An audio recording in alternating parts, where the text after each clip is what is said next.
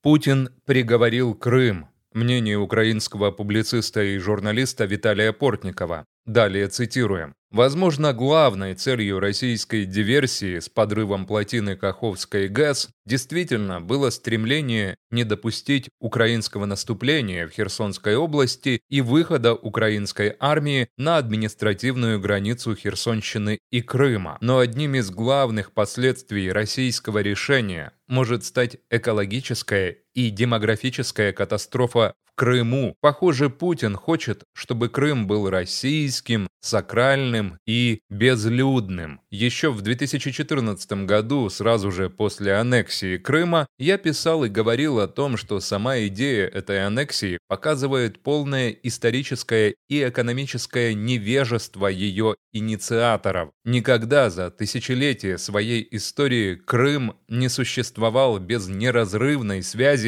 с материком, и никакой Крым Крымский мост не мог заменить этой связи. И, конечно же, современный Крым невозможно себе представить без Северо-Крымского канала. До его появления это был совершенно другой регион и с экономической, и с экологической, и с демографической точки зрения. Поэтому презрительное заявление представителей российского руководства и оккупационных властей Крыма о том, что полуострову хватит воды и в воде из Днепра крымчане не нуждаются, могли вызвать разве что изумление. Все восемь лет после оккупации Крым с перекрытым каналом шел к экологической катастрофе, и практически первое, что сделали оккупанты после установления контроля над Херсонщиной, это возобновили работу Северокрымского канала, тем самым поставив под сомнение свои собственные заявления. Я тогда подумал, что на самом деле Путин, возможно, не такой уж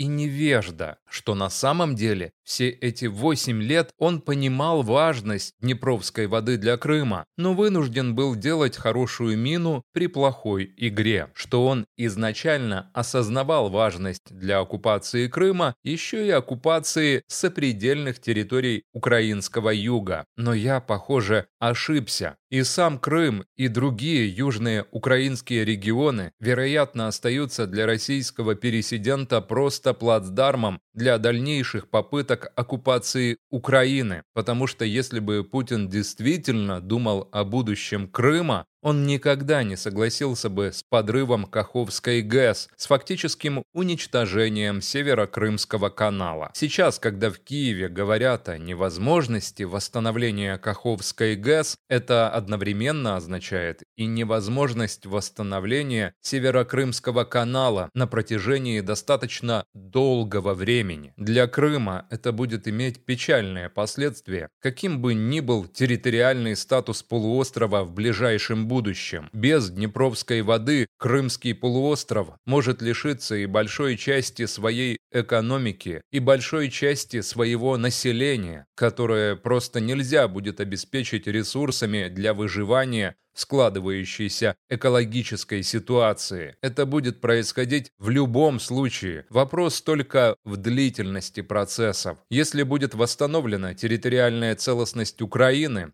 можно представить себе строительство новой современной гидроэлектростанции и запуск Северо-Крымского канала. Это займет не один год, может быть даже десятилетия, но в конечном итоге приведет к возрождению сельского хозяйства и экономики Крыма и увеличению количества населения полуострова. Но под российским контролем наиболее вероятно Крым будет превращаться в пустыню, даже не медленно, но верно, а вполне себе опережающими темпами. Взрывом дамбы Путин, похоже, просто продемонстрировал свое подлинное отношение к полуострову. Крым всегда интересовал российского пересидента исключительно как военная база. Стоит только посмотреть на карту российских военных объектов в Крыму. Но даже и в качестве базы Крым вряд ли будет способен долго исполнять роль плацдарма, которую отводит полуострову Путин. Даже для агрессии